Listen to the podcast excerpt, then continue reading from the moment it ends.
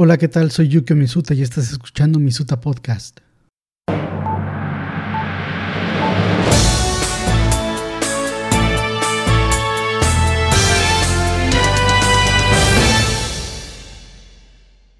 Esta semana en los titulares, BlockFi se declara en quiebra, las participaciones de los accionistas dominantes en GBTC son altamente ilíquidas, Coinbase Wallet dejará de admitir Bitcoin Cash, Ethereum Classic, Stellar y XRP. 487 millones de números de teléfono con cuentas en WhatsApp fueron filtrados en la dark web. Brasil aprueba una ley para legalizar las criptomonedas como método de pago. Se espera que las transferencias ilícitas entre cadenas crezcan a 10 mil millones de dólares. BlockFi se declara en quiebra como muchos esperaban y menciona el colapso de FTX como causa de sus problemas.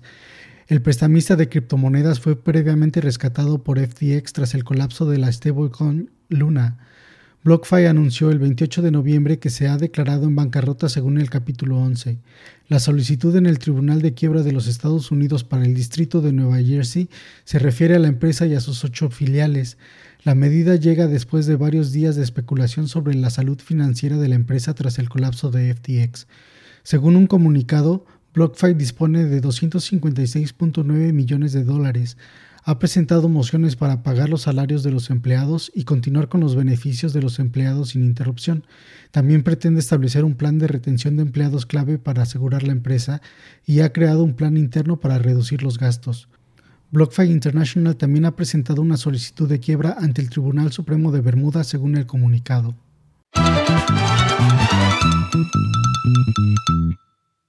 En otras noticias, el CEO de Binance explica la transferencia de 127 mil bitcoins y menciona la auditoría de la prueba de reserva. Hace unas semanas, el CEO de Binance declaró que los exchanges que mueven grandes cantidades de criptomonedas para probar su dirección de cartera no son buenas noticias. El exchange de criptomonedas Binance está moviendo grandes cantidades de criptomonedas como parte de sus auditorías de prueba de reserva, POR, según el CEO. Binance envió 127.351 bitcoins o más de 2.000 millones de dólares a una cartera desconocida el 28 de noviembre, según informó Whale Alert el lunes. De acuerdo con los datos on-chain, la transacción se produjo a las 10 a.m. UTC, costando a Binance solo una comisión de 2.600 satoshis, .42 dólares. La enorme transacción de Bitcoin ha desencadenado inmediatamente cierto FOD en la comunidad, con muchos señalando que Binance ha movido una cantidad que es toda una fortuna en una sola transacción. El CEO de Binance, Changpeng Shao, acudió posteriormente a Twitter para anunciar que la enorme transacción forma parte del proceso de auditoría POR de Binance. También llamó a la comunidad a mantener la calma y a ignorar el FOD declarando, el auditor requiere que nos enviemos una cantidad específica a nosotros mismos para demostrar que controlamos la cartera, y el resto va a una dirección de cambio, que es una nueva dirección. En este caso, la transacción de entrada es grande y el cambio también. El CEO también se refirió a un viejo post en Twitter que publicó hace cuatro años, en el que pedía a la comunidad de criptomonedas que aprendieran sobre las transacciones de blockchain y cambiaran las direcciones. Vamos a mover algunos fondos entre nuestras billeteras frías. Un signo revelador de una nueva billetera fría en Binance es dos pequeñas transferencias desde y hacia una billetera existente y luego una gran transacción. No hay que alarmarse, escribió Shao en un tweet en octubre del 2018. En respuesta al creciente FOD en sus comentarios, el CEO de Binance publicó otro tweet argumentando que los inversores que creen en el FOD todo el tiempo también son probablemente pobres. Sé que es difícil. Si crees que el estafador es legítimo, probablemente ya seas pobre, pero si crees en el FOD todo el tiempo, también es probable que seas pobre. La vida no es fácil. La última transacción de Binance aparentemente ha levantado las cejas de los inversores, ya que el propio Xiao declaró que los exchanges que mueven grandes cantidades de cripto para probar su dirección de carteras no son buenas noticias. El 13 de noviembre, Shao escribió en Twitter la siguiente declaración. Si un exchange tiene que mover grandes cantidades de criptomonedas antes o después de demostrar sus direcciones de cartera, es una clara señal de problemas. Manténgase alejado, mantente CEFU. La noticia llega poco después de que el ex CEO y cofundador de Kraken, JC Powell, argumentara que el enfoque POR de Binance era inútil sin responsabilidades. Un número de expertos de la industria, incluyendo el Dow Market Hassan Sheikh y el CEO de Jane Tree, Samson Moe, también están seguros de que la práctica de POR en los exchanges es inútil sin pasivos, porque es muy difícil para los exchanges falsificar pasivos.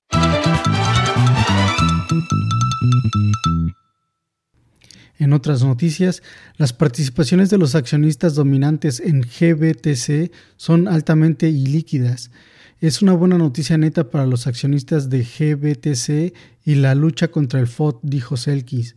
Según una nueva publicación en Twitter de Ryan Selkis, CEO de la empresa de investigación de blockchain Mesari, los accionistas mayoritarios de Grayscale Bitcoin Trust, GBTC, Genesis Global y Digital Currency Group no pueden simplemente vender sus participaciones para obtener más capital, Zelensky explicó que las restricciones se deben a la regla 144A de la Ley de Valores de Estados Unidos de 1933, que obliga a los emisores de entidades que cotizan en el mercado extrabursátil u OTC a notificar con antelación las ventas propuestas, así como a un límite trimestral de ventas del 1% de las acciones en circulación o del volumen semanal negociado.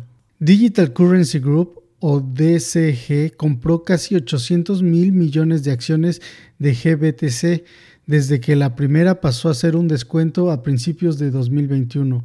El Consejo de DCG autorizó la compra de hasta 1.200 millones de dólares en acciones de Grayscale Trust. A la luz de los actuales problemas de liquidez, es probable que el resto quede en suspenso por tiempo indefinido. Basado en los cálculos proporcionados por Selkis, esto funciona a un máximo de 62 millones de dólares en liquidaciones por trimestre basado en la prueba de acción en circulación y 23 millones de dólares en liquidaciones por trimestre basado en la prueba de volumen de negociación. Es mucho más probable que DCG Genesis se refinancie utilizando GBTC como garantía, escribió. Grayscale Bitcoin Trust el mayor fondo de inversión en Bitcoin del mundo cotiza actualmente con un descuento sobre el valor neto de los activos del debido a los problemas de liquidez que rodean a su operador Genesis Global y a los rumores de insolvencia que rodean a su propietario Digital Currency Group. Se dice que Digital Currency Group compró acciones de GBTC por valor de casi 800 millones de dólares desde que empezó a cotizar con descuento respecto al valor liquidativo, la empresa y sus afiliados poseen ahora aproximadamente el 10% de las acciones en circulación del fondo. Luego de que Genesis Global comenzara a detener los retiros de fondos el 16 de noviembre, empezaron a circular rumores de que su empresa matriz Digital Currency Group también estaba en estado de insolvencia y tendría que liquidar GBTC para pagar a sus acreedores. Desde entonces, Grayscale ha aclarado que las leyes, reglamentos y documentos que definen los productos de activos digitales de Grayscale prohíben que los activos digitales subyacentes a los productos sean prestados, tomados en préstamo o grabados de cualquier otra manera y que los BTC subyacentes a Grayscale Bitcoin Trust son propiedad de GBTC y solo de GBTC.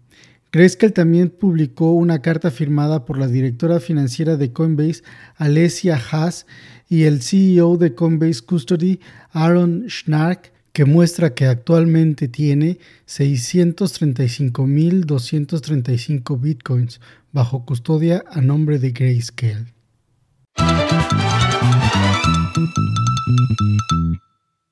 En nuestra siguiente nota, Coinbase Wallet dejará de admitir Bitcoin Cash, Ethereum Classic, Stellar y Ripple XRP citando bajo uso. La billetera cripto planea dejar de admitir los cuatro tokens el 5 de diciembre, pero agregó que los fondos restantes aún estarán vinculados a las direcciones existentes de los usuarios. A partir del 5 de diciembre, Coinbase Wallet dejará de ser compatible con cuatro de los principales tokens. En un aviso del 29 de noviembre en sus páginas de ayuda, Coinbase dijo que la billetera dejará de ser compatible con Bitcoin Cash, XRP, Ethereum Classic y Stellar, así como con sus redes. La firma de criptomonedas citó el bajo uso de los cuatro tokens en su decisión de dejar de apoyar a partir del 5 de diciembre. Esto no significa que tus activos se perderán, dijo el anuncio. Cualquier activo no soportado que tengas seguirá vinculado a tus direcciones y accesible a través de tu frase de recuperación de Coinbase Wallet.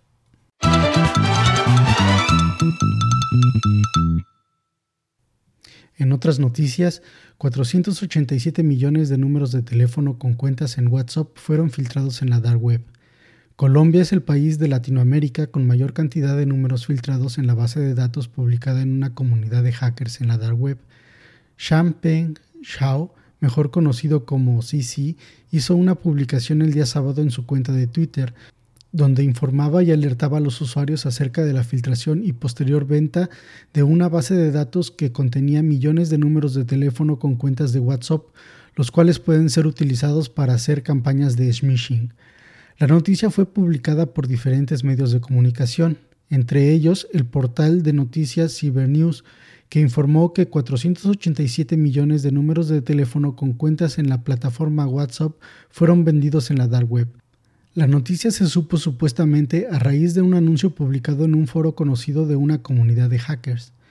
De acuerdo a los datos recopilados por Cybernews, la mayor cantidad de números telefónicos corresponden a los países de Egipto con 45 millones, Italia con 35 millones, Arabia Saudita con 29 millones, Turquía con 20 millones y Francia con 20 millones.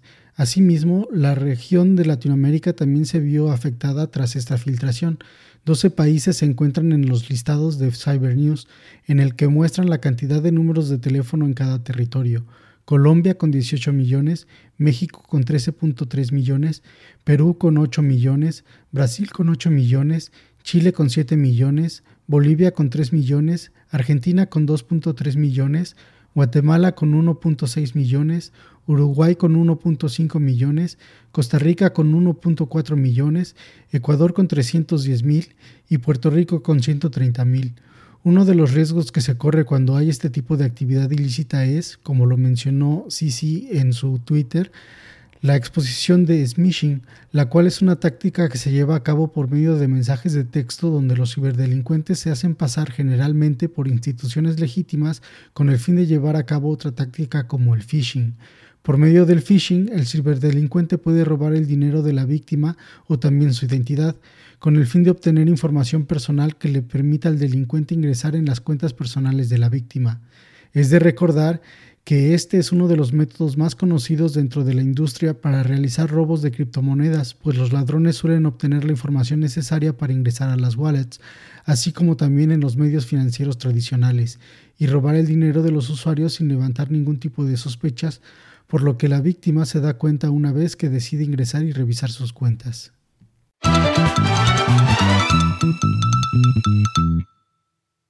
En otra nota, Brasil aprueba una ley para legislar las criptomonedas como método de pago. La ley fue aprobada por la Cámara de Diputados de Brasil, pero aún requiere la aprobación del Poder Ejecutivo para ser promulgada.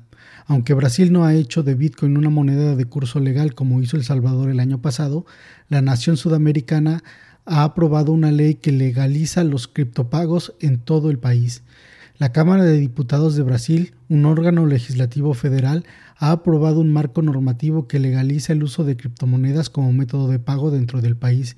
Si bien esto supone un avance significativo para las criptomonedas dentro de Brasil, la ley aún requiere la firma del presidente de Brasil para ser promulgada. La aprobación del proyecto de ley no hace que ninguna criptomoneda tenga curso legal en el país, sin embargo, el proyecto de ley incluirá las monedas digitales y los programas de millas aéreas en la definición de los métodos de pago que están bajo la supervisión del Banco Central brasileño. Una vez aprobada la ley, el Poder Ejecutivo del Gobierno deberá decidir qué oficina se encargará de la supervisión. Sin embargo, los tokens que se consideren valores permanecerán bajo la jurisdicción de la Comisión de Valores Mobiliarios de Brasil. Además de asignar a los cripto como medios de pago, la ley permitirá la creación de licencias para plataformas de intercambio de criptomonedas y para la custodia y gestión de criptos por parte de terceros. Además de esto, la ley requerirá que los exchanges hagan una clara distinción entre los fondos de la empresa y los de los usuarios para evitar otro incidente como el colapso de FTX. Ya en junio se publicó una propuesta similar para permitir a los brasileños utilizar criptomonedas como medios de pago y proteger sus claves privadas de ser tomadas por los tribunales.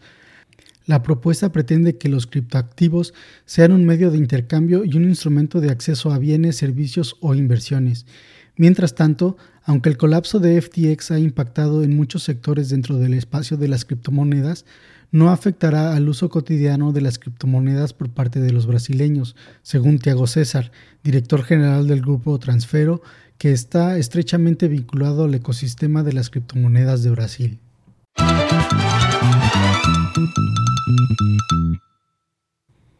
En otra nota, se espera que las transferencias ilícitas entre cadenas crezcan a 10 mil millones de dólares.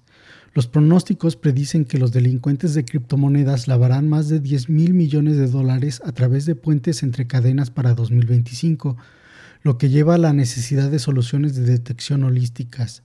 La mejora de la analítica de la blockchain será cada vez más importante para combatir el uso de los puentes de cadena cruzadas, cross-chain, para medios ilícitos, cuyo valor se estima que superará los 10 mil millones de dólares en 2025. La empresa de análisis de cadena de bloques Elliptic prevé un aumento del 60% en el valor de las criptomonedas ilícitas blanqueadas a través de puentes de cadena cruzadas, pasando de 4.100 millones de dólares en junio del 2022 a 6.500 millones de dólares el año que viene. Se prevé que esta cifra se duplique a mediados de la década.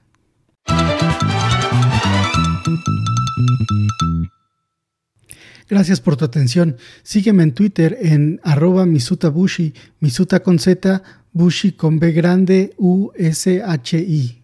Nos escuchamos la próxima semana.